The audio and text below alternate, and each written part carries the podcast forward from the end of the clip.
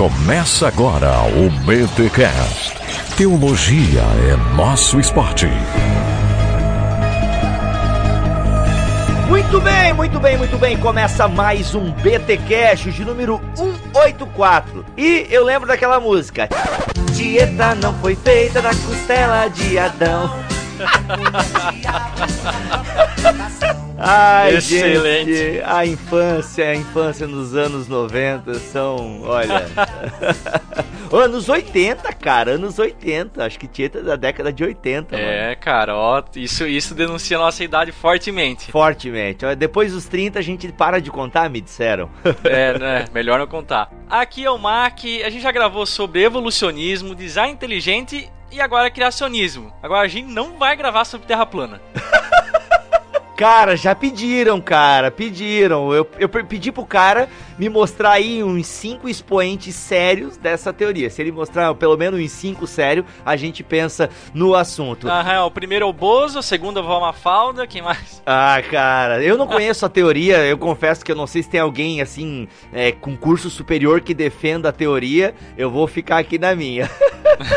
Gente, olha aí, BTcast mais do que pedido, clama, olha, sem, sem exageros, a galera pediu por este BTcast. Ah, chame Adalto Lourenço, chame Adalto Lourenço. Brincadeira, as pessoas não têm essa voz, até porque elas comentavam no Facebook e não dá pra ouvir a voz. Mas olha só, Adalto Lourenço veio até o BTcast para gravarmos uma introdução ao criacionismo científico. Gente, tá aí, Adalto é gente boa, foi gentleman, assim, cedeu o seu tempo, ah, gravou com a gente, foi um programa bem bacana de gravar. Ele vai ter que voltar provavelmente em outros momentos. Eu não sei se ele vai acompanhar, gente, as discussões aqui na postagem deste BTcast. Então, assim, você que defende o criacionismo na postura do Adalto Lourenço, visite aqui os comentários, porque assim, eu imagino, Mac, que tem gente que vai é, discordar do Adalto em alguns pontos. E aí vamos colocar os contrapontos aqui, e eu imagino que ninguém do Bibotalk abrace é, totalmente essa posição defendida pelo Adalto. Então a gente também não vai conseguir contra-argumentar. Então você que defende o criacionismo, você vai ouvir o Adalto aqui, imagino que você vai gostar pra caramba. Então seja ali, esteja colocando o seu contraponto, caso alguém venha colocar uma posição diferente da defendida pelo Adalto aqui. Mas foi muito legal, aprendi bastante algumas coisas com o Adalto. Ele realmente é, é um cara embasado pra falar as coisas que ele fala, ele cita fontes. Eu achei isso muito legal. E espero que você goste também desse papo, né, Mac? Que a galera pediu, tem que ouvir agora, recomendar e tudo mais. Claro, inclusive os nossos amigos e irmãos cristãos que defendem outras correntes, como o evolucionismo, não torça o nariz. Por favor, escute o episódio até o final e acrescente de maneira, a gente sempre fala aqui, né, ponderada, sendo gentleman lá nos comentários, para que esse episódio sirva para o nosso crescimento de maneira geral e não para só ser uma, uma, uma ocasião para virar treta, como acontece em outros lugares, tá? Então, Sim. pessoal, dependendo da sua posição, comente lá que você vai ser muito bem-vindo. Sim, gente. E aquele jeito bibotalk, entendeu? Vai lá, comenta, põe o seu, o seu ponto de vista, que vai dar tudo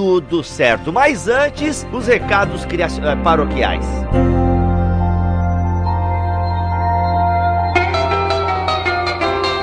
It was a teenage wedding and Muito bem, Maurício Machado, nos recados paroquiais dessa semana, avisar que tem mega promoção de Apocalipse agora na BT Store. Mac, a gente tá quase dando na mão, pega, leva pra casa.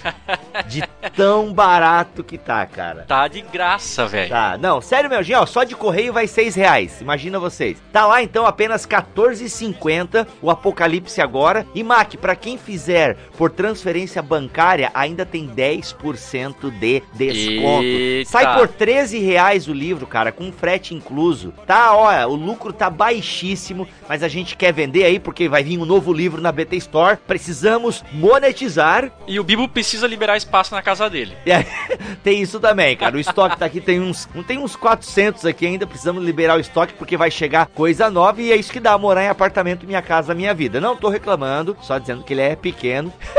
E aí, rapaz, precisamos liberar espaço aqui urgentemente. Então tá aí a promoção. Você que já comprou, compre de novo aí para dar de presente, porque o livro tá bem bacana e é uma introdução ao amilenismo bem legal. Então tá aí a promoção lá na BT Store, a promoção apocalíptica na BT Store. Passa lá, o link está aqui na descrição deste BT Cash.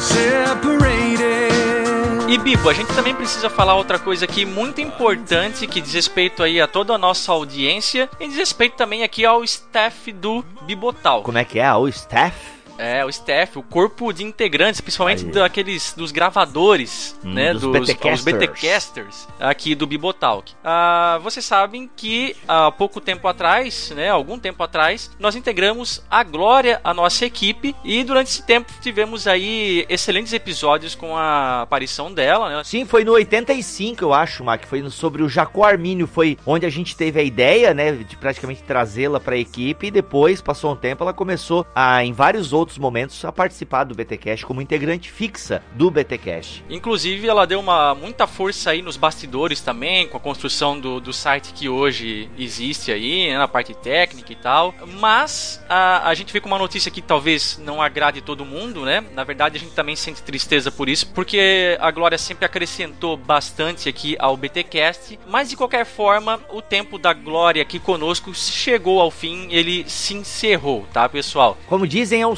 ciclo, né? Tanto, Mac, que o último episódio que a Glória gravou com a gente foi em março do ano passado sobre mulheres da reforma, é, foi com a Ruth, é, foi no mês de março, né? No dia da mulher. Isso. Tanto que tem ouvintes do BTcast que só, só estão ouvindo os novos que nem sabem da existência dela. E a gente já avisou em outros programas, né, que ela tem uma agenda pessoal que impossibilitou a participação dela aqui. E aí o que aconteceu, gente? Até que chegou um momento que ela saiu de vez, né, do Bibotalk, porque não tinha mais como gravar a agenda estava impossibilitando e tudo mais. E a gente está dando esse aviso, Mac, porque tem pessoas, né, os nossos ouvintes mais antigos, que nos perguntam volta e meia, né? Quando teve o episódio de C.S. Lewis, ó, é um episódio que a Glória não pôde gravar com a gente e com certeza a gente gostaria de tê-la no episódio, porque, cara, C.S. Lewis Bibotalk é a Glória, ela que entende do assunto. Então o que acontece? Chegou o momento então que ela saiu do nosso ministério para-eclesiástico aqui do Bibotalk, mas e a gente tá dando esse aviso por causa disso, né? Para você que vive perguntando pela quando é que ela volta, ela não sabemos quando ela voltará. As portas estão abertas, mas a gente então oficialmente fala aqui da saída dela do Ministério Bibotalk. Beleza? Então é isso, gente. A nossa gratidão à Glória por tudo que ela fez aqui no Ministério Bibotalk. E lembrando que a Glória está nas redes sociais, né? Você tem aí o Facebook dela, é só você procurar Glória Refsibá. É, o Twitter dela, eu não me lembro ainda se é o é, Bela Decepção. Não, não, já mudou. Já mudou? Procure Glória Refsibá então aí no Twitter. Você pode ter aí o contato dela. Fica a nossa gratidão aí de toda a equipe do Bibotalk.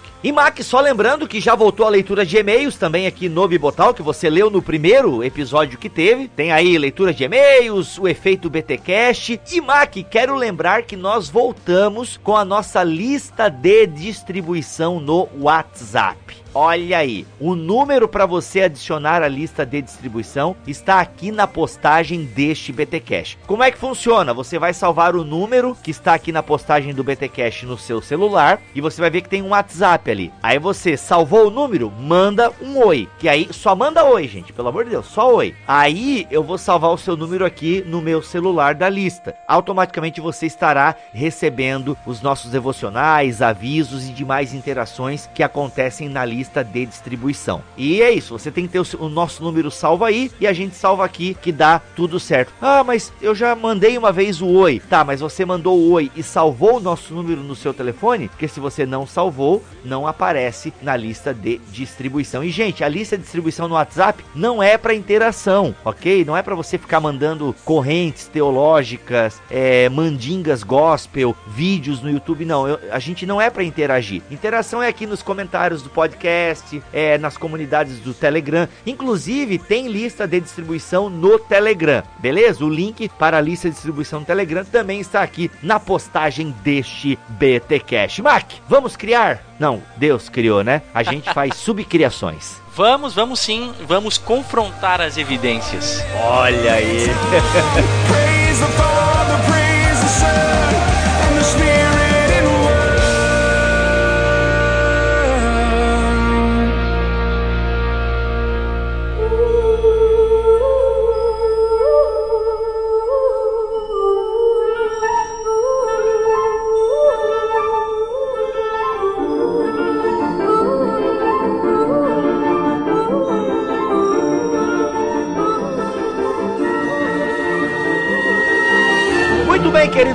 do BTcast, tá aí, ó. Vocês pediram vocês clamaram, vocês nos escreveram, mandaram e-mail, tweet, sinal de fumaça, pombo correio. Cadê o criacionismo? Vocês não vão chamar Adalto Lourenço. Olha aí, quem tá com a gente aqui agora? Adalto Lourenço. Seja bem-vindo, professor, ao BTcast. Muito obrigado, Bibo. É um prazer estar com vocês aí. Olha aí, professor, eu quero que você me ajude aqui, professor, porque o pessoal acha que é tudo muito fácil, assim, que a gente pode gravar com todo mundo, que é só convidar. Fala pro pessoal aí como eu enchi a sua paciência ao longo aí de uns dois anos, né? Eu tentando, mandando aquele e-mailzinho maroto. Me defende, professor, por favor. É, isso é verdade. Foi um trabalho bem interessante da sua parte aí. Finalmente conseguimos juntar as duas agendas e vamos ver o que acontece. Vai ser um prazer poder fazer essa coisa acontecer. Olha aí, muito bom, professor. Muito obrigado por ter aceito o convite de estar aqui no BTcast para apresentar um pouco para nós aí o criacionismo científico. Mas antes, professor Adalto, eu queria que você se apresentasse um pouco, né? Tem muita gente que já te conhece,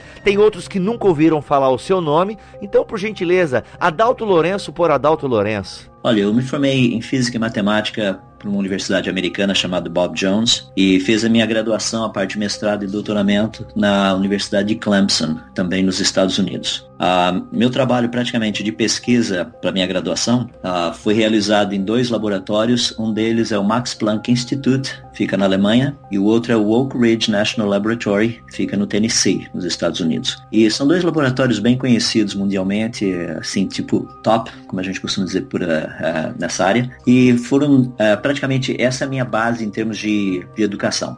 uma boa parte do meu trabalho na física, porque eu me formei em física, obviamente, está relacionado com a minha área, que é a área de matéria condensada, especialização em física de superfície, mais especificamente em trocas de energia entre superfícies metálicas e gases. É onde eu realizo uma boa parte da pesquisa, principalmente para empresas que desenvolvem novas tecnologias. Uh, empresas relacionadas com sistemas anticorrosivos, uh, empresas estão relacionadas com uh, desenvolvimento de novos materiais, principalmente no que diz respeito a satélite, avião, coisas desse jeito. Então é para esse pessoal que eu trabalho, geralmente fazendo pesquisa pesquisa. Trabalho usando assim laboratórios de universidades conhecidas no Brasil e no exterior também. Um pouquinho daquilo que eu faço. Além disso, meu interesse ah, na área da cosmogonia, que é o estudo da origem do universo, bastante interesse também na área da biologia e biociências, nessa área de trocas de energia entre superfícies metálicas e gases. A gente trabalha muito nessa parte de troca de energia também ah, dentro do, do sistema de organismos vivos, a membrana celular, coisas desse jeito. Então é bem legal. Tem muita coisa a ver. Então meu trabalho praticamente é um pouquinho da minha pessoa. É isso daí. Eu me formei lá nos idos da década de 90. Já faz um bom tempo. Os dinossauros já, tá, já tinham desaparecido naquela época.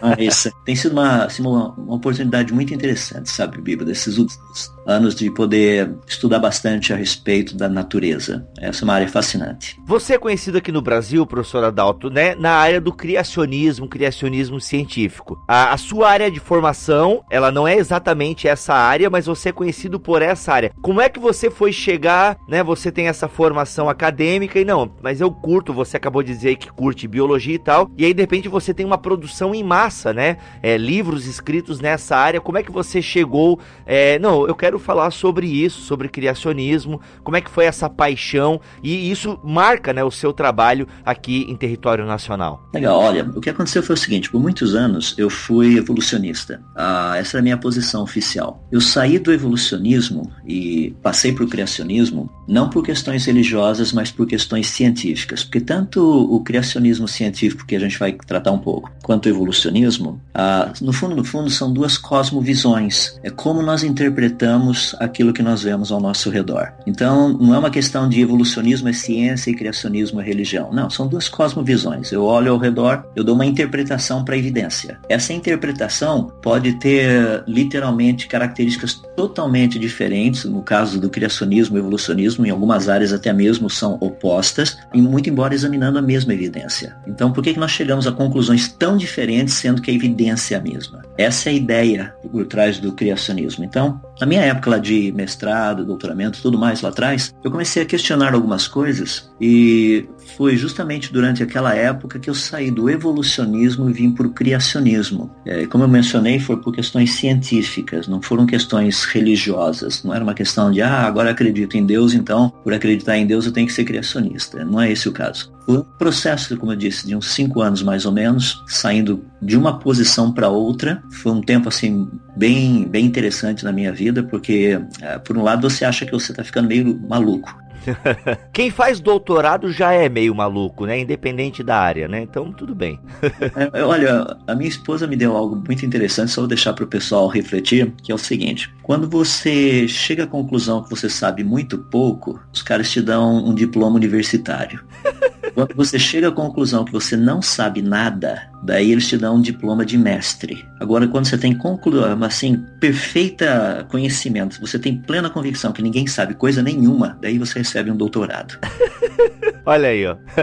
Professor Adalto, o qual foi, assim, já dando uma adiantada na pauta, mas acho que tem a ver com o que você tá falando agora, qual, não precisa aprofundar agora, mas qual foi esse gatilho que tu falou, pô, isso aí é furada, uh, né, teve, deve ter algum gatilho, que você era evolucionista e tal, de repente veio aquela, pô, mas isso aí é meio furada, isso aí, não, não tô curtindo. Qual foi o gatilho, se é que teve um? Duas coisas muito importantes. Primeiro, definição de termos e a segunda, falta de evidências. Uh, dentro da primeira definição de termos, o que eu aprendi é que tudo que acontece ao meu redor é evolução. Isso é um exemplo prático. Uh, havia uma pequena variação numa determinada espécie de organismo. Ah, isso é evolução. Não, peraí. Variação e evolução são sinônimos? A resposta é não. Daí a coisa começou a ficar interessante, porque então eu preciso de evidências de evolução. Variação não é sinônimo de evolução. Então eu preciso. Variação existe? Sim, tranquilo, não tem problema. Agora, quais são as evidências então de evolução? Aí é que o negócio começou a enroscar. Entendi. Uhum. Foi nessa, nessas pequenas pequenas coisinhas aí. Então Deus disse: Que haja luz. A gente é, já falou aqui no BTcast sobre a teoria da evolução, já falamos sobre a teoria do design inteligente e agora a gente vai falar do criacionismo científico. Antes da gente falar é, desse modelo, né, ou dessa interpretação da cosmogonia, eu vi aqui no seu livro, Como Tudo Começou, da editora Fiel, que você apresenta uma série né, de, de teorias acerca do surgimento né, da vida na Terra e tudo mais. E no que diz respeito ao criacionismo, você aqui coloca três tipos de criacionismo. Né? Você coloca o criacionismo simplesmente como criacionismo, cosmovisão que propõe que a origem do universo e da vida são resultados de um ato criador intencional. Você coloca o criacionismo científico que propõe que a complexidade encontrada na natureza é resultante de um ato criador intencional. E você põe o criacionismo religioso, que daí é a questão que envolve diretamente Deus ou deuses. Por que você faz essas três distinções, né? Grosso modo, numa primeira olhada, parece a mesma coisa. Então deixa eu pegar e redefinir as três para ficar um pouquinho mais fácil para entender como a gente pode trabalhar com isso. Primeiro, o criacionismo científico,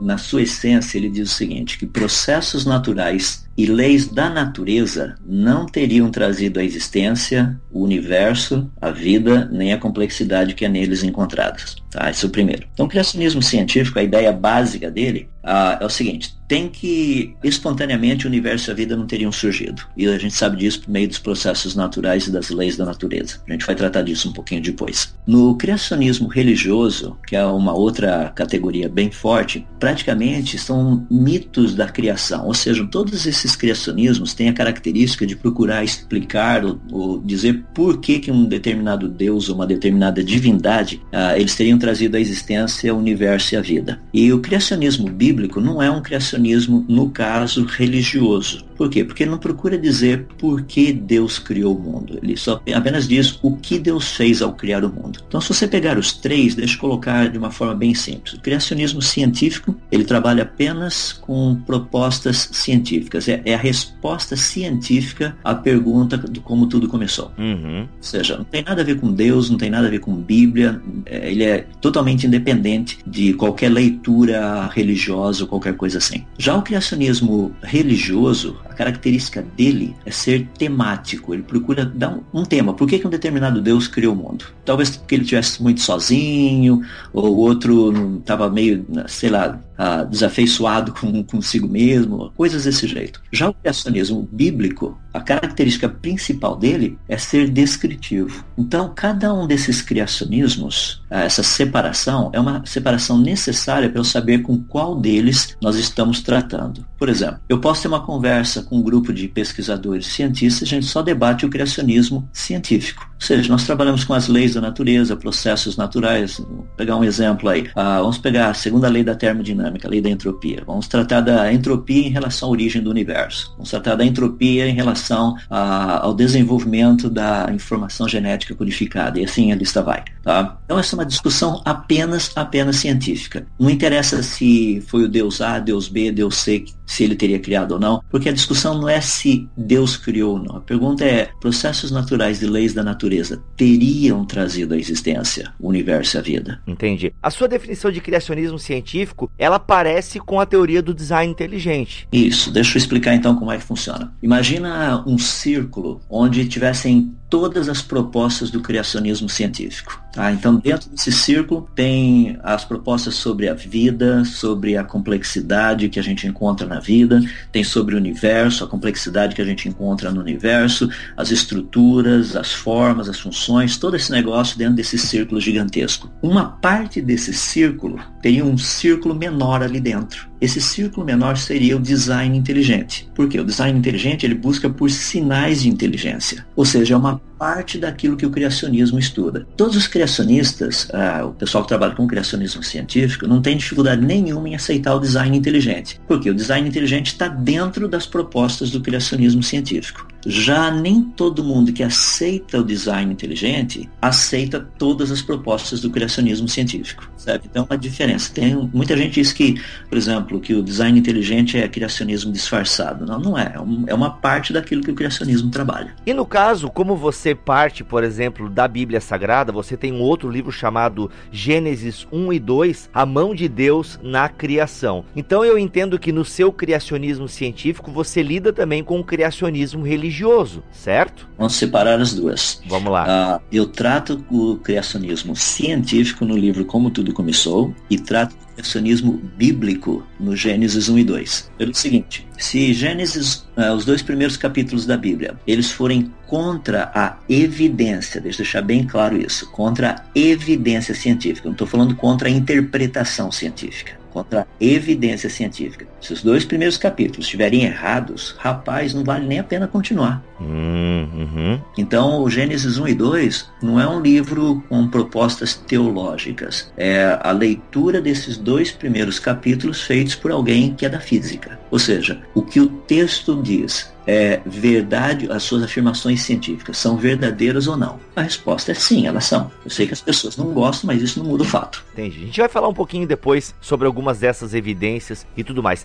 Eu acho que deu pra gente ter uma base, né, pra gente continuar a nossa conversa. Eu acho que isso é basilar, né, o que a gente trouxe aqui. Alguma coisa a mais, professor, que você acha que é importante? Eu creio que se nós separarmos as duas coisas, por exemplo, dentro da nossa conversa, tem coisas que eu vou falar assim, não, isso aqui é o criacionismo científico. Tem outros que eu vou chegar a falar, não, isso aqui é o criacionismo bíblico.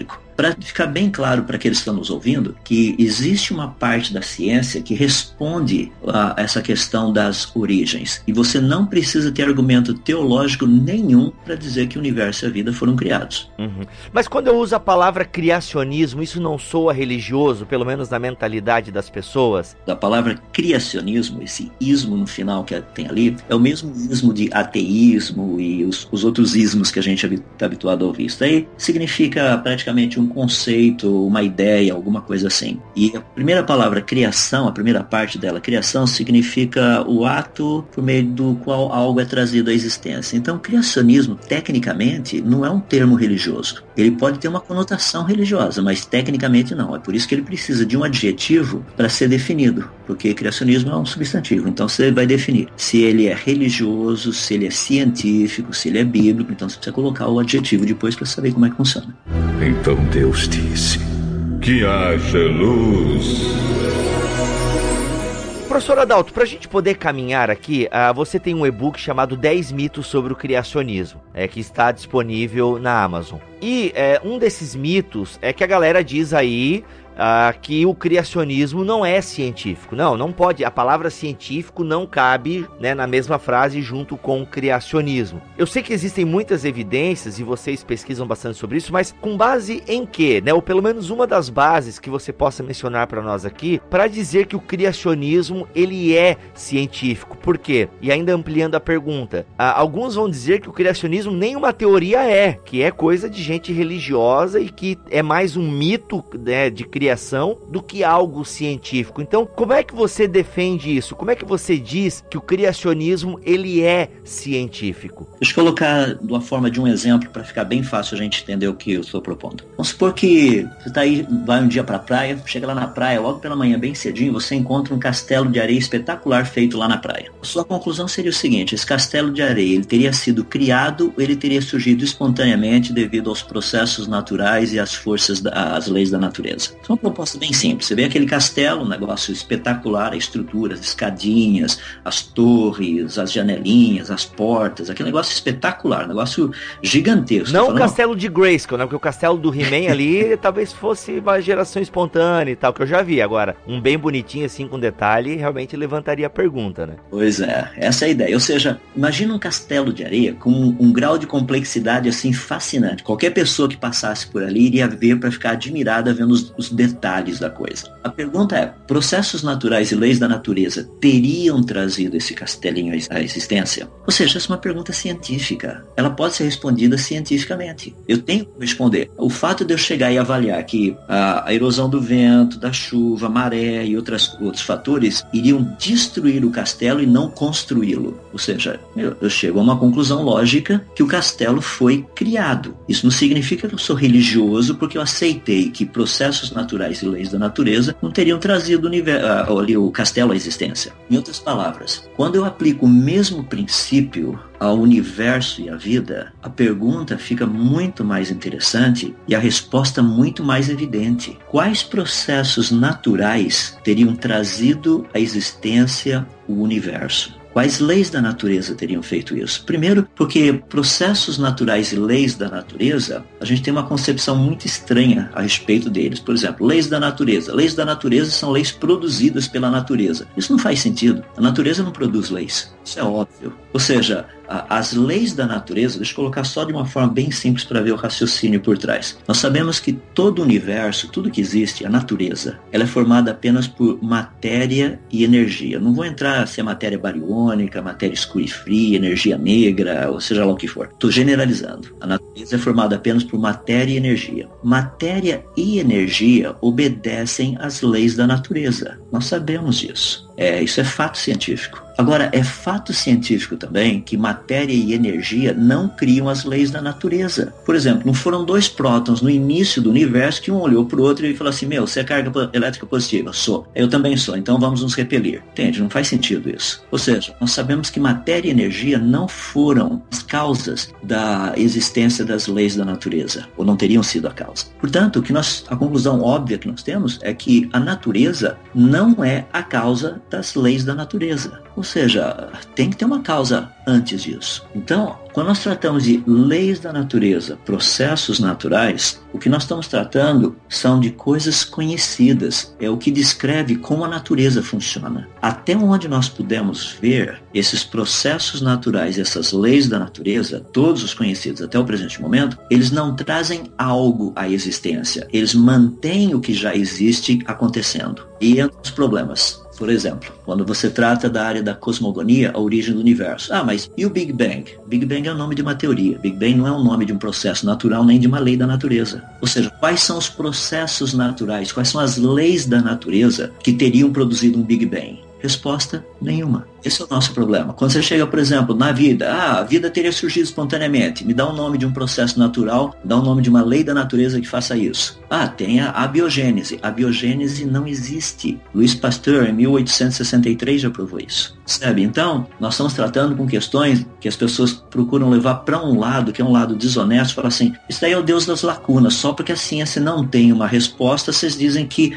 foi criado. Não, foi justamente pela ciência conhecer processos processos naturais e leis da natureza que nós podemos dizer que foi o criado. Se a gente não conhecesse processo natural, os processos naturais as leis da natureza, não teria como fazer esse tipo de afirmação. É isso que as pessoas colocam. Não, mas o criacionismo não é científico. O criacionismo científico ele é totalmente científico ele só trabalha com processos naturais e leis da natureza. Aí é a grande dificuldade, sabe, que as pessoas têm quando procuram dizer que, não, vocês estão baseando na ideia que Deus criou o mundo. Percebe? Eu não, não usei a ideia que Deus criou o mundo até agora. Nós estamos tratando processos naturais e leis da natureza. Essa é a discussão. A ciência tem afirmado o que hoje em dia sobre a origem, assim, por alto? E como o criacionismo tem interpretado? Porque, assim, pelo que eu estou entendendo, vocês dois, eu vou usar vocês dois aqui, você como criacionismo científico, científico e a teoria da evolução, né? Ambos os movimentos, eles parecem que têm os mesmos dados, mas chegam a conclusões diferentes, é isso? Correto. Por isso que eu disse no começo que tanto o criacionismo quanto o evolucionismo, criacionismo científico e evolucionismo, no fundo, no fundo, são duas cosmovisões. Então, quando a gente fala assim, olha, o criacionismo pensa de um jeito, a ciência pensa do outro, isso aí é totalmente errado. O criacionismo pensa de um jeito e o evolucionismo pensa de outro. A ciência não pensa nada, a ciência só tem que mostrar a informação. O problema é que essas duas posições, que são posições antigas, vêm desde lá da Grécia Antiga, essa ideia de ter sido criado, ter surgido espontaneamente, isso aí já é discutido 600 anos antes de Cristo. Então não é nada novo que a gente está fazendo aqui. A, a pergunta que precisaria ser feita é com o conhecimento científico que nós temos agora, a evidência tende mais para o lado criacionista ou mais para o lado evolucionista? Então Deus disse: Que haja luz. Pegando a origem do homem, a gente não tem como abordar tudo aqui, mas vamos pegar aqui a origem de nós ser, ser humaninhos. Na sua opinião, onde o evolucionismo ele erra no que diz respeito à origem do homem, né? Assim, por exemplo, quando a gente vê lá na escola, a gente vê os vários é, Homo sapiens e eu não lembro qual é o antes do Homo sapiens, né? Os Homo sapiens mataram os é, é uma, né, uma raça que, ou esqueci o termo técnico, que matou a outra e o que veio que sobreviveu foram os Homo sapiens e tal. Onde na tua opinião, os evolucionistas erram e o criacionismo científico apresenta então o que seria a, a verdade em relação a esse fato? Primeiro, nós não temos evidência nenhuma que esse grupo teria exterminado aquele outro, que aquele outro teria exterminado aquele outro, assim por diante. Isso é totalmente interpretativo. Tá? Então nós não estamos tratando de evidência, estamos tratando de interpretação. A evidência é a seguinte: você pega o DNA mitocondrial, que é um pedacinho do DNA, da informação genética codificada, que é passado de uma geração para outra apenas pela mulher, não é passado pelo homem, e a conclusão é óbvia, é simples, que todos os seres humanos, sem exceção, teriam vindo de uma única e mesma mulher. A Lucy, é a Lucy? não, não é a Lucy não. Não, essa daí ficou conhecido como Eva mitocondrial. É uma publicação de 1987. Só para você ter uma ideia, isso é uma evidência científica. Ou seja, todos os seres humanos vieram de uma única e mesma mulher. Daí os caras começaram a perguntar o seguinte: mas da onde veio essa mulher? Ué, e se ela foi criada, foi a primeira? Ah, mas isso não é possível. Percebe? A evidência diz o quê? Que todos os seres humanos vieram de uma, uma única e mesma mulher. Essa é a evidência. Ah, mas essa, ela teria que ter evoluído. Agora não é mais evidência, isso é interpretação. A evidência é que todos os seres humanos, independente de serem aborígenes da Austrália, pigmeus da África, brasileiros, com essa miscigenação que nós temos da raça e no nosso país, e independente de qual ser humano você estiver tratando, ele veio de uma única e mesma mulher. E professor, quando a gente vê nos livros né, de, de, de, ciência e biologia, a gente vê aqueles crânios, né, né, dos nossos antepassados e tal. E realmente parece uma estrutura craniana um pouco diferente da nossa. Como é que o criacionismo científico lida com esses, com esses dados? A pergunta é bem simples. Como é que você sabe que eles foram nossos antepassados? Ah, pois é, eu não sei. Eles dizem. Se tá na internet é verdade.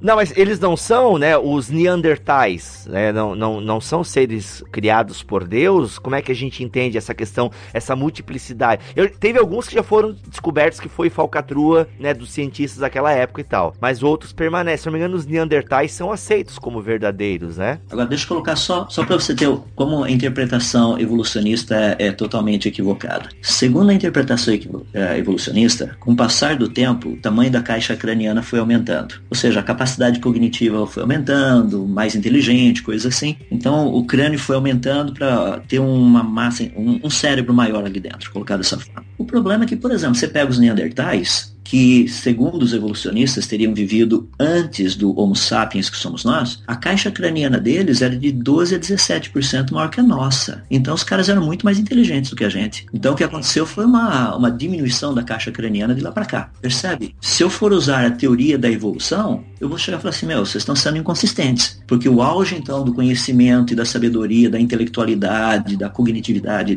da cognição e tudo mais, ficou lá atrás com os neandertais, porque a caixa craniana deles era maior que a nossa. Ou seja, você usar esse aspecto é um, é um aspecto muito problemático. Deixa eu colocar um exemplo bem simples. A Lucy, que é o Australopithecus afarensis, é tratado como um, um dos antepassados do ser humano. É muito interessante porque a caixa craniana da Lucy, ela tem aproximadamente 425 cc's, centímetros cúbicos, que é exatamente o tamanho de caixa craniana de chimpanzé. O fêmur que foi descoberto, que é um deles só, não tem os dois, tem um, o fêmur é exatamente do tamanho do fêmur de um grupo de chimpanzés que nós conhecemos. Agora, os caras não montam aquele esqueleto colocando em pé. Para colocar o esqueleto em pé, você precisa ter os ossos dos pés, principalmente dos dedos dos pés. Não tem isso, não foi encontrado. Como é que você sabe que o negócio ficava em pé? Percebe? Então, é totalmente interpretativo. O criacionismo científico, ele procura o máximo possível eliminar o aspecto interpretativo. Ou seja, deixa que o fóssil fale. Não coloque palavras na boca do fóssil. Deixa ele falar. Tem os dedos, tem os artelhos ali, tem os ossos dele? Não, não tem. Não tem, então a gente não sabe se ele ficava em pé ou não. Tá, esse é um ponto que não dá para ser discutido. Tentar colocar o negócio em pé não vai funcionar. Vamos discutir o que, que nós temos. Caixa craniana, parece de chimpanzé. Ah, o tamanho da caixa craniana, algumas características, algumas não, as características gerais, entende, da caixa craniana é praticamente idêntica de chimpanzé. Ou seja, isso daí seria, devemos classificá-lo como antepassado do ser humano ou como provavelmente um tipo de chimpanzé, talvez até extinto. Qual dos dois a gente deveria ir? 99,9% do negócio parece chimpanzé. Agora, por que colocar isso daí como sendo antepassado do ser humano?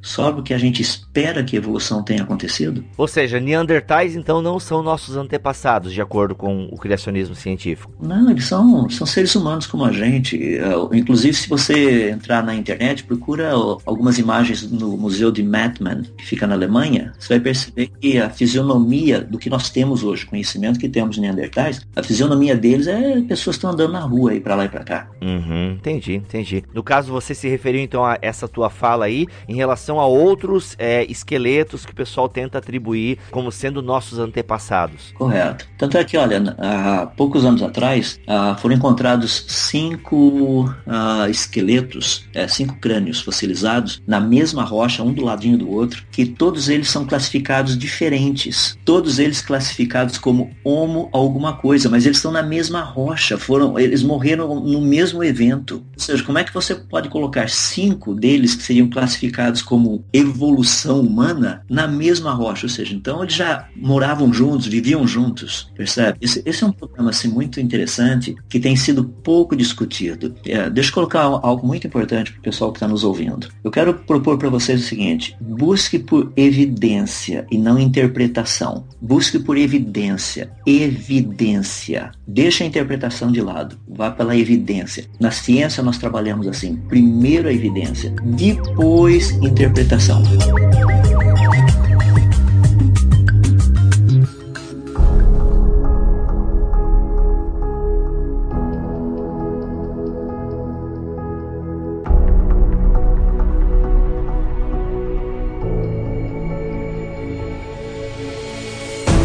Caso na evidência científica, então, a partir da cosmovisão criacionista, o ser humano, né, o ser humaninho aqui, nós, nós não temos então um processo evolutivo, de alguma forma dá a entender que nós meio que fomos criados, ou o nosso antepassado, ele foi criado, e aí como é que você encaixa? Aqui eu queria que você fizesse uma mistura, então, né, do criacionismo científico e já consequentemente com o criacionismo é, bíblico que você trata no seu livro sobre Gênesis 1 e 2. Como é que essas duas informações, a bíblica e a científica, do ponto de vista do criacionismo científico, elas se casam no que diz respeito à formação do ser humano, do Homo sapiens. Deixa eu só colocar um pontinho antes de responder isso aí, que é muito importante, que é justamente por haver algumas similaridades entre a proposta do criacionismo científico e do criacionismo bíblico, é que pessoas acham que o criacionismo científico baseia-se em algumas propostas religiosas, o que não é verdade. O que a proposta é uma bem simples. Se o que a Bíblia está falando é verdade, se o que a ciência descobriu é a verdade, os dois vão estar falando a mesma coisa. Se o que o criacionismo científico descobriu é verdade, se o que a ciência descobre é verdade, os dois vão estar falando a mesma coisa. E se o que o criacionismo científico descobriu é verdadeiro, sendo que a descoberta científica é verdadeira e a Bíblia, o que ela falou, é verdade, os três vão falar exatamente a mesma coisa. Então é importante entender que não há uma,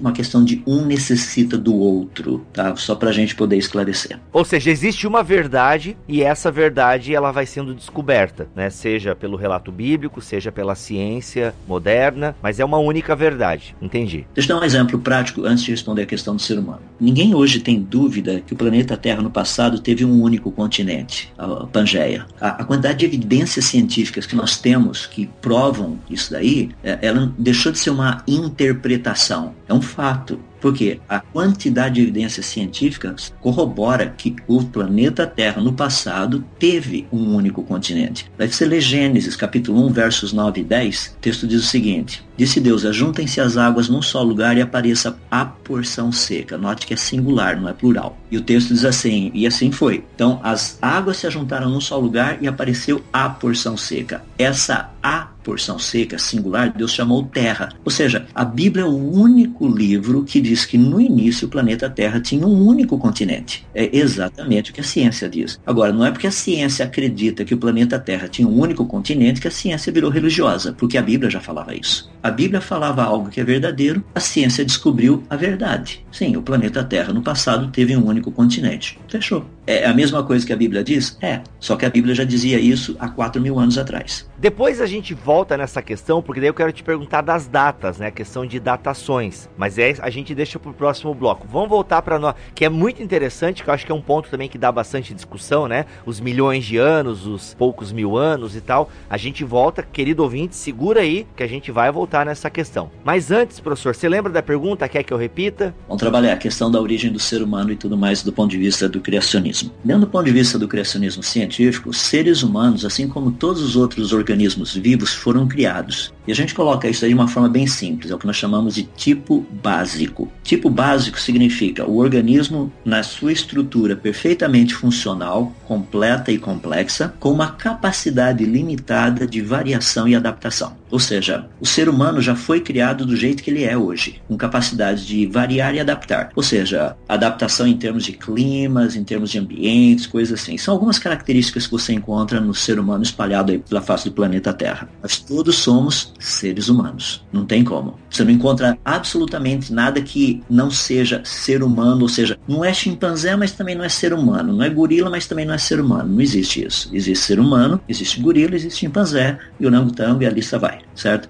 Tipos básicos é um conceito muito forte do criacionismo, totalmente corroborado pela evidência científica, mais especificamente nos genomas. Por exemplo, muitas pessoas têm estudado hoje o que nós chamamos de animais híbridos. É possível cruzar leão com tigre, é possível cruzar camelo com lhama, é possível cruzar cavalo com zebra, e a lista vai. São mais de dois mil deles. Isso significa que esses animais vieram de um mesmo ancestral comum. O pessoal fala, ah, tá vendo? Isso é evolução. Não, isso é tipo básico. Ou seja, cavalos, asnos e zebras vieram de um ancestral comum. Isso não significa que esse ancestral comum teria vindo do mesmo ancestral comum de baleias, de antílopes, ou seja lá o que for. Hum, tá, deixa eu ver se eu entendi. Calma, vai devagar que aqui o Tico e Teco estão prestando atenção, mas são só dois. Nessa tua fala, tu tá falando de uma microevolução? Deixa eu mudar a terminologia. Microevolução, então vamos definir a coisa. Evolução significa o aparecimento de um novo órgão, de uma nova forma ou de uma nova função que não havia no ancestral. Isso é evolução. Variação. Ah, a pena aumentou um pouquinho, a pena diminuiu, o braço ficou mais comprido. O bico. O bico ficou maior, o bico ficou menor. Isso não é evolução, isso é variação. Isso é outra coisa. Então, muito do que tem sido chamado de microevolução, na verdade, é apenas variação. Isso daí não é evolução. O velho problema das terminologias. Esse é o negócio. Então as pessoas falam, não, mas olha lá, tem, ali ocorreu uma microevolução. Não, o que ocorreu ali é uma microvariação. O bico ficou maior, o bico ficou menor. Né? Ah, mas isso daí é isso daí está evoluindo. Não, não está evoluindo. Isso daí já estava na informação genética codificada. Isso daí não tem nada de novo aparecendo. Então Deus disse que haja luz. Vou pegar um exemplo mais interessante que é fácil a gente pegar. Pinguim. Tem uma quantidade muito grande de variação de pinguins aí no planeta Terra. Em 2006, lança, foi publicado um artigo sobre a capacidade aviônica do pinguim. Então eles fizeram um estudo espetacular sobre todos os pinguins conhecidos, todos, incluindo os do registro fóssil. No final desse estudo, a conclusão é muito interessante. A conclusão é que todos os pinguins teriam vindo de um pinguim. Eu falei, uau!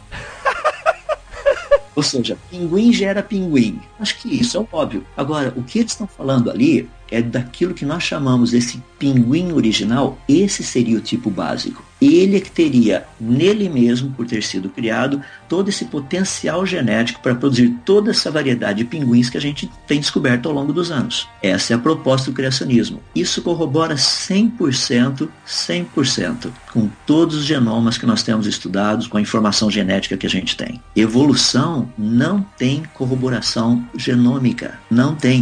O pessoal fala, não, mas esse negócio que está aqui, ó, desse, desse organismo, tem aqui naquele outro também. Isso significa que eles vieram de um ancestral comum. Não, isso não significa nada. Isso é a sua interpretação. De novo, perceba como a interpretação é uma coisa forte. E a interpretação está ligada à cosmovisão, né? Se o sujeito é, é vem de algo antirreligioso, né, um iluminismo, né, uma negação da fé, obviamente que todos essa a sua pesquisa de certa forma é influenciada pela sua cosmovisão e consequentemente a sua interpretação. Seria isso? Correto. O nosso problema nisso daí é bem simples. A nossa questão não é a interpretação. Nossa questão é o quão próximo da realidade é a nossa interpretação. É isso que precisa ser avaliado. O que eu tenho visto é que os evolucionistas, de uma forma muito clara, eles estão partindo para um lado dogmático. Isso é extremamente perigoso. Ou seja, a posição evolucionista não pode ser mais questionada. É como se fosse um fato. Ela não é um fato. Ela não é. E a partir do momento que ela começa a ser apresentado como um fato, isso daí a descaracteriza de proposta científica, porque ela passa a ser dogmática. E dogmatismo não pode fazer parte da ciência. A parte mais interessante da ciência, a que faz ciência ser ciência, é justamente a capacidade da gente fazer perguntas e questionar, como o próprio Karl Popper propôs lá na, no início do século passado, toda proposta científica tem que ser falseável, ou seja, tem que ser colocada de tal maneira que eu posso dizer se ela está certa ou se ela está errada. Ou seja, se isso não for possível, eu não estou mais tratando de proposta científica. Por exemplo, se eu chego num lugar e falo assim, olha, todas as pombas dessa cidade aqui são brancas só tem pomba branca aqui. O que, que eu preciso fazer para derrotar essa, ou para derrubar essa minha teoria? Achar uma pomba que não seja branca. Agora, se eu colocar de uma forma dizendo assim, todas as pombas nessa cidade são pombas. Ah, isso aí não faz sentido. Vamos lá para Pangeia então, professor, que é outra questão de discussão e tal. É, você trouxe ali que a descoberta científica, ok, fomos um único continente, isso casa com a Bíblia Sagrada. Só que a ciência, de maneira geral, vai falar dos milhões de anos, certo? E a Bíblia Sagrada, alguns vão dizer que não, a Bíblia Sagrada ali não está preocupada com questão de tempo, então bate com a ciência, é milhões de anos. Mas pelo que eu sei, o criacionismo científico, ele geralmente ele é um criacionismo de terra jovem. Não sei se eu estou equivocado, mas ah, correto. geralmente os expositores são de terra jovem. Como é que vocês casam essa ideia da criação, né, dessa formação, porque parece pouco tempo, né, para ver toda essa separação e tal. Mas como é que vocês então lidam com essa questão da datação? OK, vocês dois concordam, né, que foi um único continente, mas a ciência, ela coloca milhões, bilhões de anos, sei lá, e vocês colocam alguns é, milhares de anos, né? Então, como é que vocês lidam com essa questão? Deixa eu só fazer uma pequena correção aí. Quando a gente fala assim que a ciência trata com os bilhões e bilhões de anos e vocês, no caso caso nós criacionistas, nós somos da ciência também. Ah, foi mal. Isso isso o que que é? Isso já é aquela coisa enrustida que a gente tem e a gente acaba pegando também. Mas desculpa, a intenção não era fazer uma, uma distinção, assim, no sentido de, de depreciar, né? Não é bem isso. Então seria o olhar científico do criacionismo e o olhar científico do evolucionismo, então, seria o correto. Legal, beleza. Muito comum a gente ouvir isso. A impressão que dá é que a ciência é uma coisa e que o pessoal do criacionismo científico não tem nada a ver de ciências. Verdade. Ou seja, estamos tratando com a verdade científica. Então, deixa eu colocar a respeito dessa questão. Vamos pegar especificamente a Pangeia. Tá? Eu vou um pouquinho mais esse conceito. O fato de dos criacionistas, o pessoal do criacionismo científico,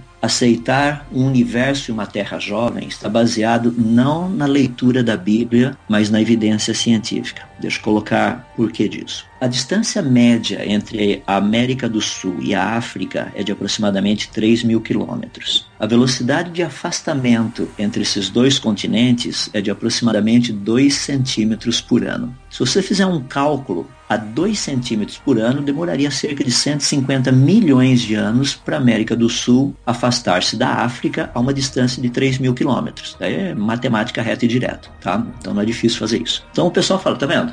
Que a gente tem uma evidência científica. Não, peraí, você está interpretando que a velocidade de afastamento foi sempre 2 centímetros por ano. Agora a gente precisa fazer, ter evidência, ou seja, qual a evidência científica que essa, essa velocidade de afastamento ela foi constante, ou ela é constante. Percebe? As pessoas não fazem a pergunta certa e daí ficam fazendo umas propostas meio esquisitas por aí. Ou seja, vamos parar e pensar. A América do Sul, vou pegar só a América do Sul ficar mais fácil, ela tem um relevo continental muito interessante. Se você olhar do lado do Oceano Pacífico, tem uma cordilheira de montanhas espetacular lá, Cordilheira dos Andes. Entre aqui olhando mais para o lado do Oceano Atlântico, tem uma outra cordilheira menor, não é? Não chega a ser uma cordilheira, mas uma cadeia de montanhas chamado Serra Atlântica ou Serra, é, Serra Atlântica, desculpa. Então você tem esses dois lados aqui. No meio da, dessas montanhas, essas duas cadeias de montanhas, de um lado a Atlântica, do outro lado a Cordilheira dos Andes, aí no meio você tem planaltos e planícies. Agora, isso é uma coisa muito impressionante, porque esse negócio todo mostra deformação, ou seja, seja, o negócio não é plano, não é reto. Não seria uma planície assim,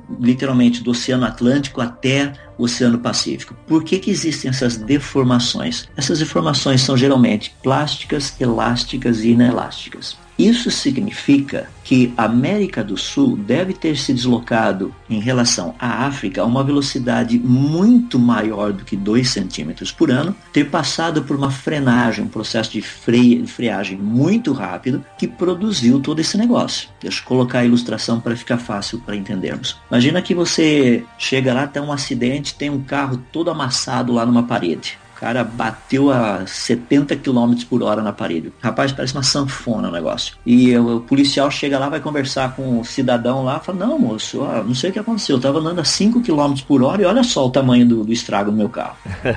Deu para perceber, né? É impossível isso. Rapaz, quando a gente olha a deformação que tem na América do Sul e dizer que foi uma velocidade constante de 2 centímetros por ano, dá vontade de sentar no chão e dar risada. A gente sabe que essa velocidade não foi constante. Ou seja, a América do Sul tem que ter se afastado da África muito mais rapidamente, ou seja, em termos de pelo menos alguns quilômetros por hora, para produzir esse tipo de deformação plástica, elástica e inelástica. Não tem como. As pessoas chegam assim, não, mas se foi a 70 km, vamos jogar um valor aí para produzir esse tipo de deformação, que tenha sido 10 km por hora. 10 km por hora em poucas centenas de anos você já separou um do outro. Qual o problema? De novo, não interessa a interpretação. Qual é a evidência? A evidência é que a gente tem um, literalmente, um, no caso, um continente totalmente amassado, totalmente amassado, que a gente sabe que teve uma força violenta de uma velocidade muito alta no passado. As pessoas dizem que não, isso daí não pode ter sido isso. Ah, mas ele está totalmente amassado.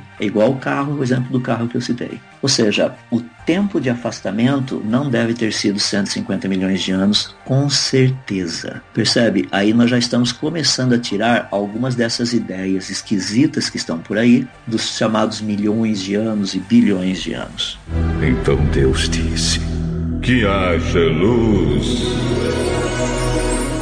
Quando nós estudamos, por exemplo, hélio na nossa atmosfera, hélio é um gás que existe na nossa atmosfera tem aproximadamente 5 partes por trilhão, é bem pouquinho. 5 é 0,000524% mais ou menos a quantidade que tem lá, bem, uma quantidade bem pequenininha. Hélio é aquele gás que a gente usa para afinar a voz? Também, e também é o que a gente usa para fazer os nossos uh, bexigas ficarem flutuando dentro do quarto. Ok. Então, hélio é uma, tem uma, uma, quantidade bem pequena dele. Nós sabemos que o hélio é produzido na superfície do planeta Terra em um sistema de desintegração atômica de urânio em chumbo, nos cristais de zircônio e tudo mais. A gente sabe até como o negócio funciona. Então, esse hélio ele é produzido ali dentro Ele escapa da rocha, chega na nossa atmosfera. Só que ele não consegue escapar da nossa atmosfera porque não tem energia cinética suficiente para fazer isso. Então todo o hélio que está na nossa atmosfera, tudo, é o que foi produzido desde o início da Terra até agora. Aí a coisa fica interessante. A pergunta é essa quantidade de hélio corresponde a quanto tempo de desintegração atômica de urânio em chumbo na superfície do nosso planeta. Ou seja, quanto tempo teve se passado para produzir essa quantidade ínfima de hélio que a gente tem aí?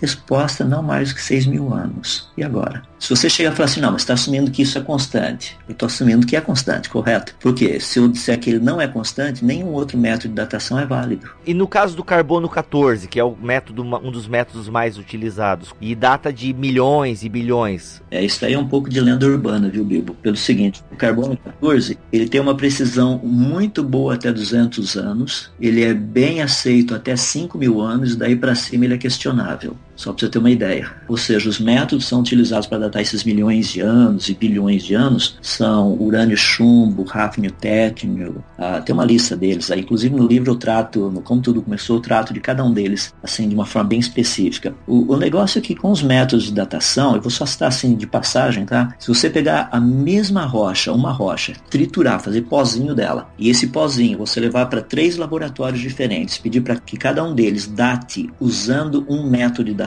diferente, as idades geralmente variam, assim, a diferença é de bilhões de anos. Peraí, os métodos de datação, afinal de contas, deveriam dar a mesma idade? Percebe? Isso daí não é tratado, rapaz. Por isso que eu dediquei um capítulo inteirinho no livro, no Como Tudo Começou, tratando desses métodos de datação. Eu fui exposto a eles, tive a oportunidade de estar envolvido com esse negócio. Então a gente sabe onde é que estão os problemas. E aí é que ah, fica uma dificuldade um pouquinho maior, porque as pessoas aceitam esses bilhões de anos como se fosse ah, já resolvido já o problema. Não, de novo, estamos tratando de interpretação. Deixa eu só dar mais um exemplo só para terminar essa questão. Claro, manda bala, vai lá. Porque os criacionistas aceitam essa idade recente. Vamos pegar o universo agora, vamos ampliar um pouquinho mais. Deixamos o planeta, os métodos de datação, vamos pensar no universo como um todo. As pessoas falam assim, cara, mas a gente está vendo galáxias que estão a bilhões de anos-luz de distância. Tem demorado bilhões de anos para essa luz chegar até aqui. Isso é interpretação. Mas como que é interpretação? Tá, vamos por etapa. Vamos pegar e olhar a galáxia de Andrômeda. A galáxia de Andrômeda ela está a 2,5 milhões de anos-luz de distância da gente. Então você observa a galáxia de Andrômeda, ela tem os braços, assim, é uma galáxia espiral, os braços são bem definidos, ou seja, ela tem toda a estrutura de uma galáxia madura. Você olha, por exemplo, a luz que está vindo de lá das estrelas, você percebe que a quantidade de elementos químicos pesados nessas estrelas, inclusive proporção de ferro, carbono, nitrogênio, oxigênio, que as estrelas que estão na galáxia de Andrômeda possuem, mostram claramente que essa galáxia é uma galáxia adulta, tá? Ou seja, ela não é um bebezinho. As galáxias que nós temos descoberto a bilhões de anos-luz de distância da gente, bilhões, elas têm exatamente essas mesmas características de galáxias adultas. Isso não é possível, porque se Andrômeda já era adulta bilhões de anos atrás, hoje já era para ter morrido. Não era mais para ter galáxia. Como explicar um universo onde praticamente todas as galáxias, independente da distância,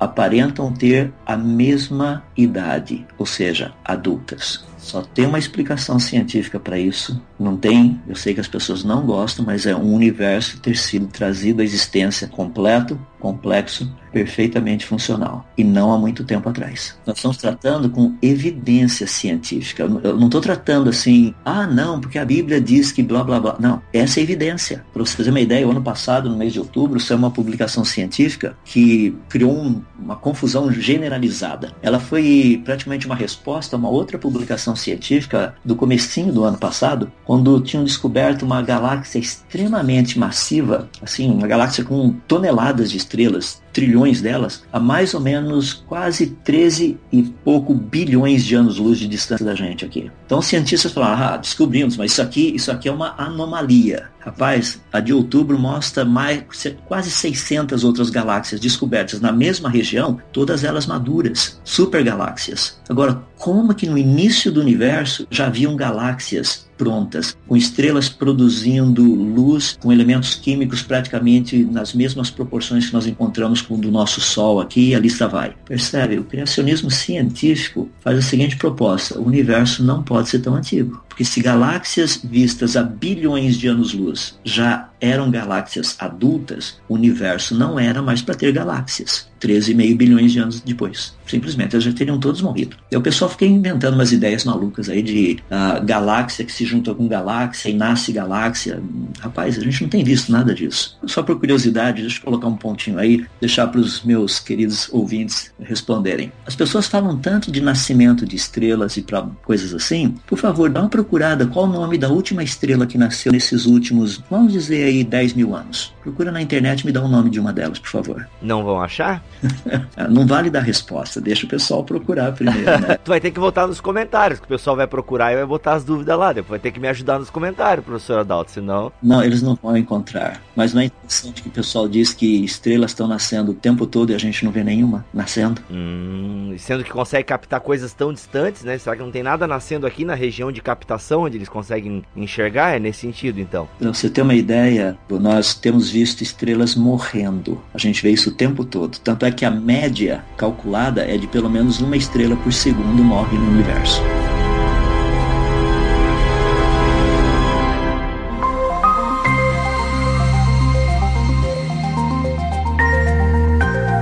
Tem alguma coisa a ver? Ó, posso falar uma grande de uma besteira agora, mas eu sou teólogo, não sou, não, não sou da área de vocês aí. O pessoal fala da expansão, né, do universo. E no caso, isso é um dado científico, a expansão do universo? Ou tem a segunda lei da termodinâmica? Ou eu tô fazendo uma baita de uma lambança geral aqui? Não, tá, o caminho tá mais ou menos certo. É o seguinte, a proposta que o universo está expandindo, de novo, é uma interpretação de dados. O que nós temos observado é que a maior parte das galáxias tem a luz ligeiramente mais avermelhada do que elas deveriam ter. Tá? Isso significa que elas estão se afastando. Se a luz fosse um pouco mais azulada, que é o caso da galáxia de Andrômeda, ah, significa que ela está se aproximando. Então, ao examinar um número muito grande de galáxias, pelo fato de elas estarem com a luz ligeiramente avermelhada, a conclusão que muitos tiraram, ou seja, a interpretação, é que o universo está em expansão. O problema é que o fator que nós usamos para determinar isso daí, que é justamente esse desvio da luz mais para o vermelho, que a gente chama de desvio espectrográfico da luz para o vermelho, no inglês é o redshift,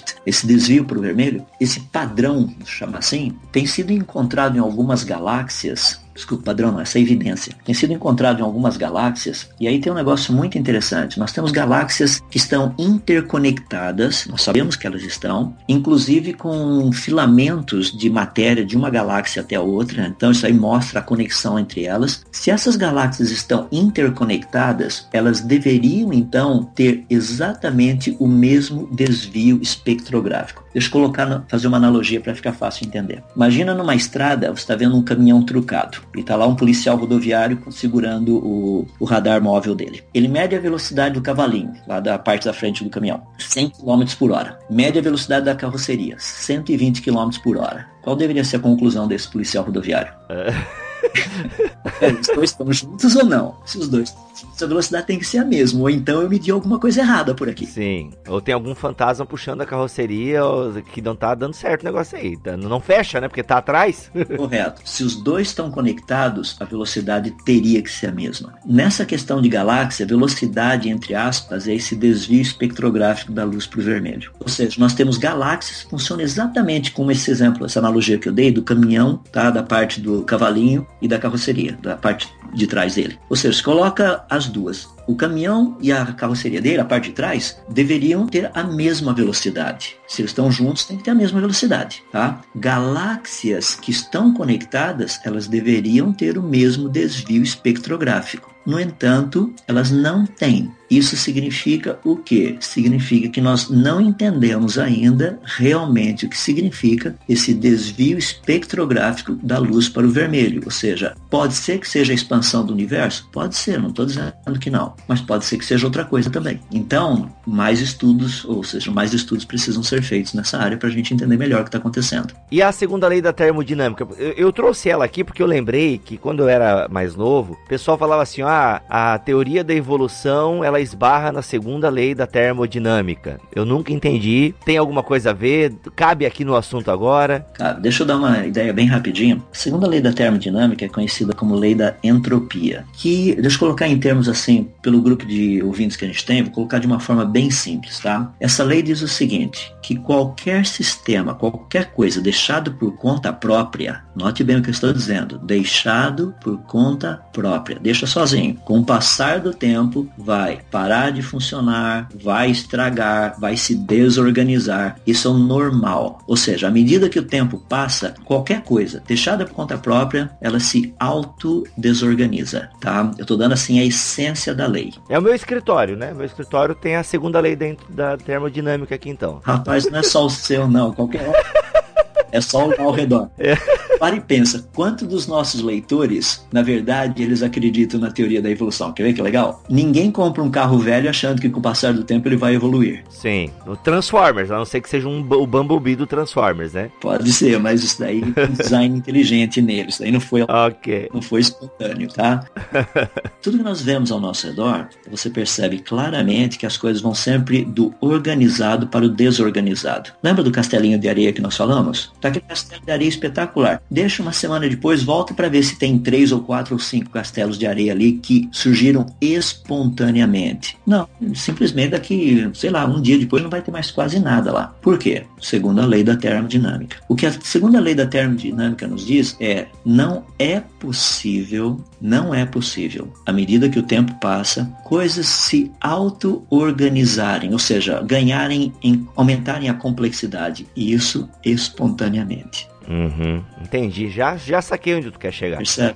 Ou seja, uhum. como que o universo, a partir de uma explosão, teria chegado na organização que ele tem hoje? Como que vida, começando de umas sei lá, uma sopa genética lá no início teria chegado na complexidade que ela tem hoje. É igual o exemplo que você usou no Como Tudo Começou do caminhão com os ingredientes para um bolo, né? O caminhão capota e, e fica um bolo pronto ali do outro lado, né? Esse, esse é o problema. Ou seja, não tem como você, assim, a segunda lei da termodinâmica é uma lei, assim, é lei. Isso daí não é uma interpretação. É a maneira como a natureza funciona. Essa lei é tão, tão forte que se você pegar, por exemplo, o livro do Stephen Hawking, O Universo Numa Casca de Nós, quando ele trata lá do. tem um gráfico mostrando a, a evolução do, do, universo do ponto de vista naturalista, ele coloca logo no comecinho, Big Bang. Logo depois ele coloca assim, período das leis da física estranhas e desconhecidas. Por que, que ele colocou isso ali? Porque nós sabemos que pelas leis conhecidas, o Big Bang jamais teria ocorrido. E eu, eu fui atrás do, como é o nome do cara? Do Francis Collins. Isso. Porque quando a gente escreveu uma teologia sistemática do Bibotal, que a gente, eu defendi meio que essa, eu fui meio que por essa linha, sabe? O Big Bang clama por uma explicação, uma, uma causa divina, digamos assim, né? Depois que a gente vai estudar um pouco mais, que a gente, não, mas peraí, o Big Bang não é bem aceito e tal, tem gente que questiona. E tu tá dizendo que não há possibilidade do Big Bang. Não, não tem, não tem como. O problema que nós temos visto muito é que as pessoas já abraçaram tanto essa ideia que eles não conseguem mais pensar fora dessa caixinha, sabe? Não conseguem ver a evidência, ou seja, ah, igual alguns anos atrás, a questão de dois anos atrás surgiu uma publicação muito interessante, o pessoal falando assim, ah, descobrimos literalmente agora as ondas produzidas pelo Big Bang. Nossa, foi um alvoroço, agora nós temos a evidência. Seis meses depois, os caras vieram e retiraram o, o que eles tinham dito que era onda do Big Bang, não era, isso era só, só poeira cósmica, tá? o que eles tinham detectado. Ou seja, não tem evidência, não tem como ter evidências. Por quê? Porque as leis que regem a natureza são contra a ideia da natureza ter surgido espontaneamente. Não tem, não faz sentido. Agora, eu tenho que ir pelas leis da natureza. Eu, como um cientista, eu não posso chegar e simplesmente falar assim, não, mas eu, eu acredito no Big Bang. Tá, eu acredito no Big Bang baseado em quais leis da natureza? Em leis da física estranhas e desconhecidas? Eu falo, meu amigo, me desculpa, mas leis da física estranhas e desconhecidas é o nome que a gente dá para milagre. Posso começar uma teoria científica com um milagre. Eu dou um nome bonito, leis da física estranhas e desconhecidas. Não, no, no fundo é um milagre. Porque se as leis fossem conhecidas, elas estariam ali. Então Deus disse: Que haja luz.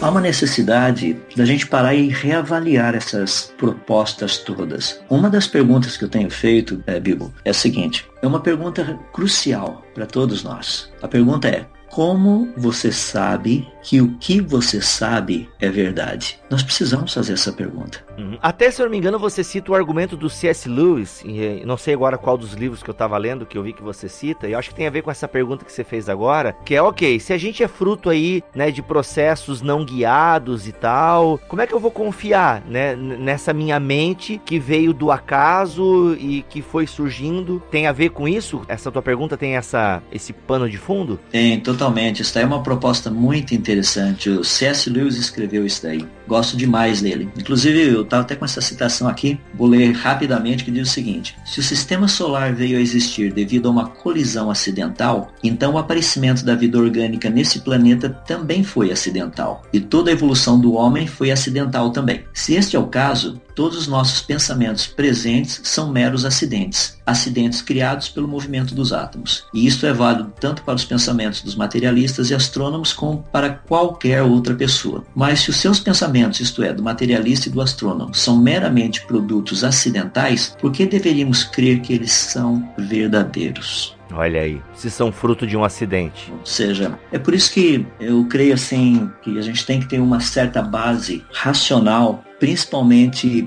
totalmente ela embasada em evidências. A, minha, minha proposta com respeito ao criacionismo científico, como eu lhe disse, eu saí do evolucionismo, vim para o criacionismo científico, o questão de evidências. O evolucionismo não tem as evidências que eles dizem ser necessárias para que a teoria se sustente. O criacionismo científico possui. Agora, só para mudar um pouquinho a dinâmica aí, muitas pessoas falam assim, mas você pensa desse jeito porque você é cristão. Eu sou sou cristão, eu creio na literalidade da Bíblia. E as pessoas falam, mas isso daí já te dá uma certa. Como é que eu posso colocar? Você já é tendencioso e não é tendencioso. A pergunta é se nós somos tendenciosos em, assim, tendendo para a verdade ou tendendo para não verdade. E todos nós somos tendenciosos, isso não tem problema. Então, quando eu trato do criacionismo bíblico, que eu faço essa separação, daí eu não estou tratando do criacionismo científico, do criacionismo bíblico. As propostas que a Bíblia nos oferece a respeito uh, da criação, rapaz, são espetaculares. A gente precisa olhar isso aí do ponto de vista científico. Pois é, desculpa te interromper, professor Adalto, porque eu vou,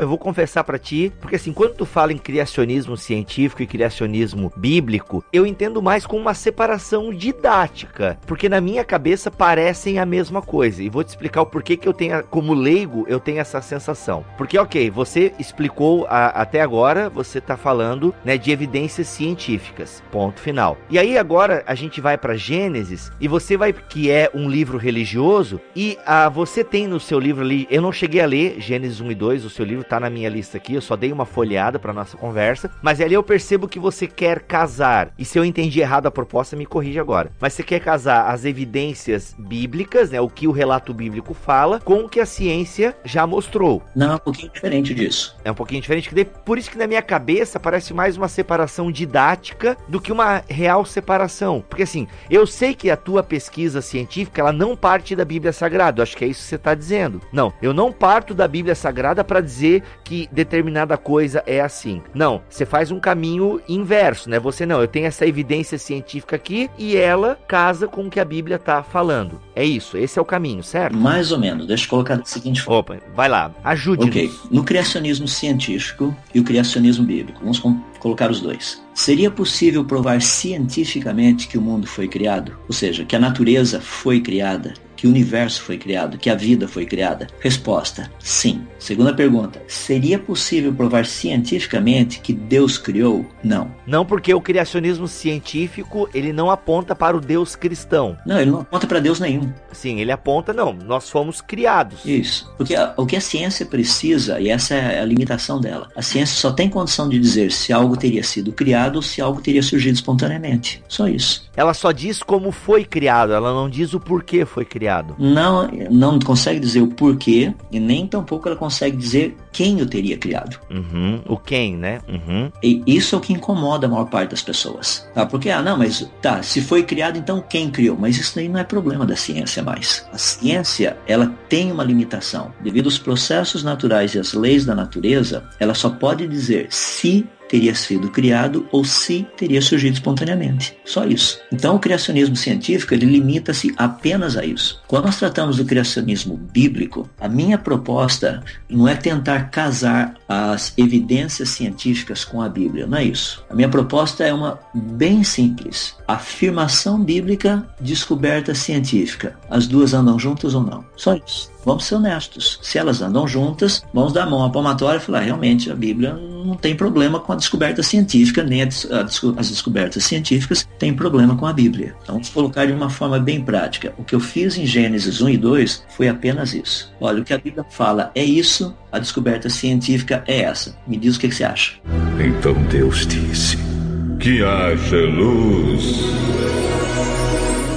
Ó, ouvindo tu falar aí, professor Adalto, a, já, a gente já quer emendar um outro bloco, né? A gente já quer emendar. Vamos então para Gênesis 1 e 2 do criacionismo bíblico. Gente, não vai dar, porque o professor Adalto tem uma agenda, ainda que ele tirou um tempo para nós aqui, mas eu também tenho a minha agenda e a gente tem diferenças de fuso horário e tal. Então, assim, a gente vai marcar, né, ainda para esse ano, ainda nesse semestre, eu vou pentelhar o professor Adalto pra gente voltar aqui no BTcast só para falar de Gênesis 1 e 2. Aí a gente vai ficar bem na Bíblia Sagrada e bem essa proposta que o professor acabou de falar. Professor Adalto, para a gente caminhar então aí para o fim dessa explanação do criacionismo científico, eu quero deixar aberto para ti, para você trazer um outro argumento que você julga assim, ó, isso aqui é fundamental para a nossa teoria, para a maneira como nós enxergamos a criação. Queria que você então escolhesse aí um tema que a gente não abordou aqui e que na sua concepção é fundamental para a defesa, né, do criacionismo científico como verdade acerca das nossas origens. Olha, deixa eu colocar algo que é muito importante, que é aquilo que eu mencionei, é, tenho mencionado ao longo de toda a nossa conversa, que é a questão da evidência científica e da interpretação científica. Colocar primeiro que o criacionismo científico ele não acredita que as coisas permaneçam exatamente as mesmas o tempo todo. Ou seja, existem mudanças. Deixe-me colocar isso dando um paralelo com o evolucionismo. O evolucionismo sugere que as coisas têm praticamente sido as mesmas, ou seja, ah, para que evolução ocorra, segundo a proposta de Darwin, você não pode ter mudanças drásticas no meio ambiente, que isso aí produziria extinção e não evolução. Tá? Então a proposta de Darwin é que o planeta Terra, longo de toda a sua história, não teria sim presenciado grandes cataclismas ou coisas desse jeito. Talvez coisas locais aqui e ali, uma erupção vulcânica ali, um terremoto lá, ah, coisas desse jeito, mas nada assim de nível global, tá? Essa é a proposta de Darwin, está no livro dele A Origem das Espécies. Ah, obviamente, nós sabemos que essa proposta de Darwin está errada. Os próprios evolucionistas hoje rejeitam essa proposta justamente quando eles tratam dessa suposta extinção dos dinossauros há 65 milhões de anos atrás, através de uma catástrofe global. Ou seja, essa ideia de que as coisas praticamente não mudam,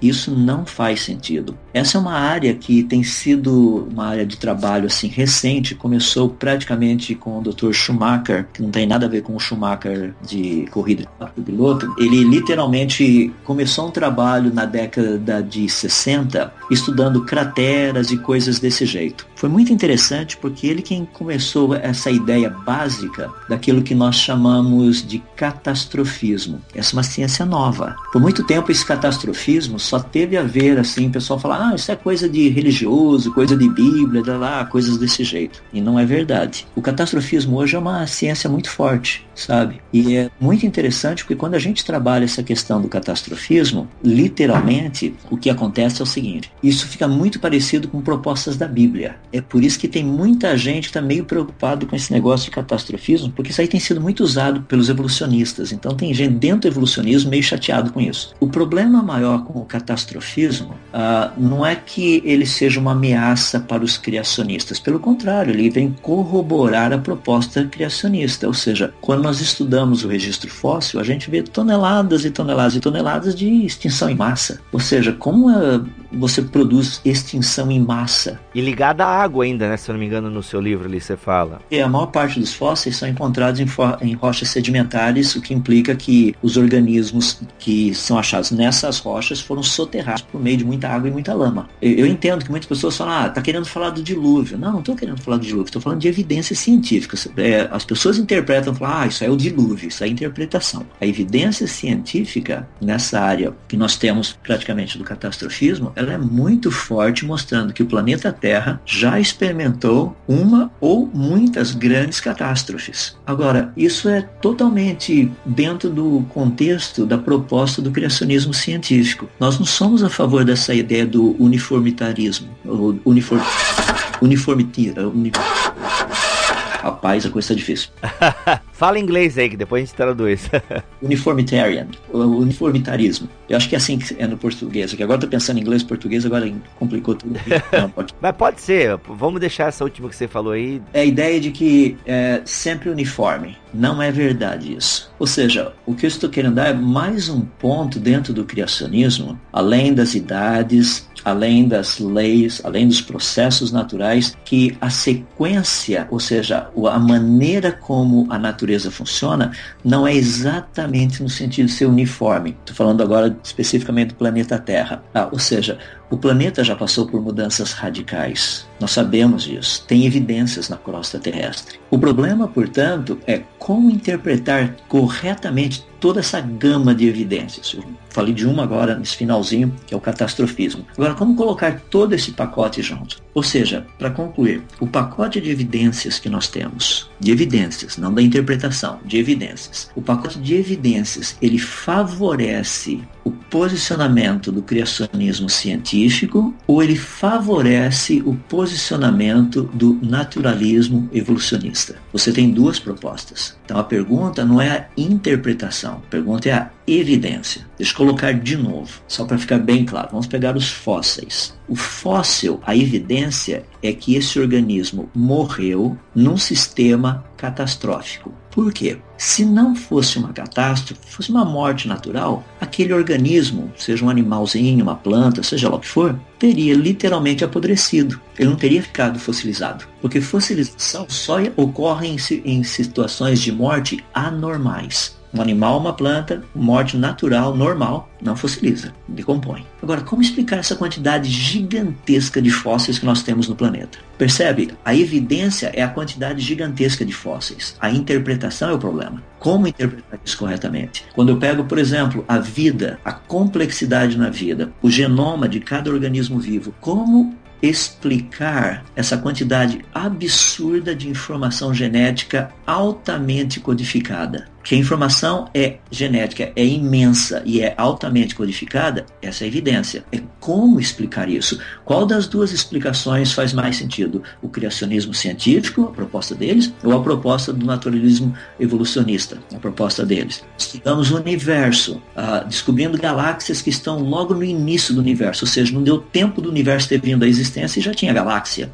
Como explicar essa evidência? Não estou falando de interpretação, estou falando da evidência. Como interpretar essa evidência? Essa evidência favorece o posicionamento do criacionismo científico ou favorece o posicionamento do naturalismo evolucionista? Percebe? O problema é nós temos uma quantidade gigantesca de evidências. Até onde tem sido avaliado, não a interpretação. De novo, estou olhando a evidência. Até onde nós estamos vendo a evidência, ela favorece o posicionamento do criacionismo científico científico que diz que processos naturais e leis da natureza não teriam trazido à existência nem o universo, nem a vida, nem a complexidade que é neles encontrada. Então Deus disse: Que haja luz. Professor, me veio aqui duas perguntas, ah, que você falou em genoma e tal, a gente falou um pouco ali do, dos Neandertais e, e, Homo sapiens e por aí vai. Acho que duas perguntas que você deve ouvir bastante, e aí a gente caminha pro final, são só duas, tem várias outras que você deve ouvir, mas é até uma curiosidade que eu tenho, porque o pessoal fala, ah, como é que o criacionismo explica a diversidade de raças, né, as diferenças, eu, até a resposta eu acho que você já deu aqui, mas ó, vamos reforçar ela, como é que o criacionismo científico científico ele explica essas diferenças na raça humana, né? O loiro, o negro, o ruivo. Ah, a gente veio tudo de uma mulher, então tem o primeiro casal e como é que teve essa diversidade, né, de raças e até e somos tão diferentes, né, um dos outros e tal. Deixa eu responder de uma forma bem, bem rápida e bem prática também. Tem algo que a gente aprende no ensino médio, pelo menos deveria aprender no ensino médio, que atualmente a coisa está tão complicada que nem sei se o pessoal está aprendendo mais isso. Mas de qualquer forma, aquela ideia do azão, azinho, xão, xizinho, yzão, yzinho, emão, aquele negócio. Ou seja, quais são as probabilidades de recombinação de material genético? Vamos pegar, assim, para termos uma noção. Vamos supor que a cor branca, pele branquinha, branquinha, fosse representada pelas duas letrinhas M minúsculo, M minúsculo. Eminho, eminho, para ficar mais fácil. E vamos supor que a cor negra, ou seja, da pele do negro, fosse representado pelas duas letras M maiúsculo, M maiúsculo. Emão, emão, tá? Então vamos imaginar uma situação assim. Vamos pegar um casal. Vamos supor que o pai seja Emão Eminho e a mãe seja Emão Eminho, só para facilitar a vida. O filho os filhos, cada um deles, irá pegar um M do pai e um M da mãe, que irá dar a característica da cor da pele. Então, um filho poderia ter o emão do pai e o emão da mãe. Então, negro. Um outro filho poderia ter nascido com o eminho do pai e o eminho da mãe. No caso, eminho, eminho é o branco. Um outro filho poderia ter nascido com o emão do pai e o eminho da mãe, seria a mesma cor do pai e da mãe. Ou poderia ter nascido com o eminho do pai e o emão da mãe, a mesma cor do pai e da mãe. Ou seja, se os seres humanos na criação eles tivessem a formação emão eminho, tô dando só dois aí para ficar fácil para a gente pensar, tá? Na verdade são muito mais, é emão, emão, emão, emão, emão, emão, emão, emão, eminho, minha, minha, minha, minha, minha, minha, minha, daí ficaria muito complicado. Se eu peguei dois só para simplificar a nossa vida. Ou seja, se o primeiro casal tivesse emão, eminho como a sua estrutura, obviamente os seus descendentes teriam toda essa variedade que vai desde a cor negra até a cor branca sem nenhum problema. O negócio é que se o primeiro casal fosse irmão irmão, o pai, e irmão irmão, a mãe, seria impossível ter os brancos no planeta. Se o primeiro casal fosse eminho eminho, pai, eminho eminho, mãe, nós só teríamos os brancos no planeta, seria impossível termos os negros no, no, planeta. Pela evidência científica, como nós temos negros e brancos e tudo mais entre o meio, nós sabemos que o material genético do primeiro casal tem que ter sido emão eminho. Tem que ter sido. Para produzir toda essa variedade de cores que a gente tem no planeta. Só para deixar para o pessoal pensar, emão eminho é a cor praticamente aquele bronze avermelhado que a gente encontra nos índios tapajós lá na Bahia, viu? E diga-se de passagem que essa daí é a mesma cor do saprolito, que a cor do solo. Só para deixar um, um teaserzinho pro que vem no próximo episódio, então. Quando a gente falar de Gênesis, o Adão, que veio da Adamar, e por aí vai. Muito legal.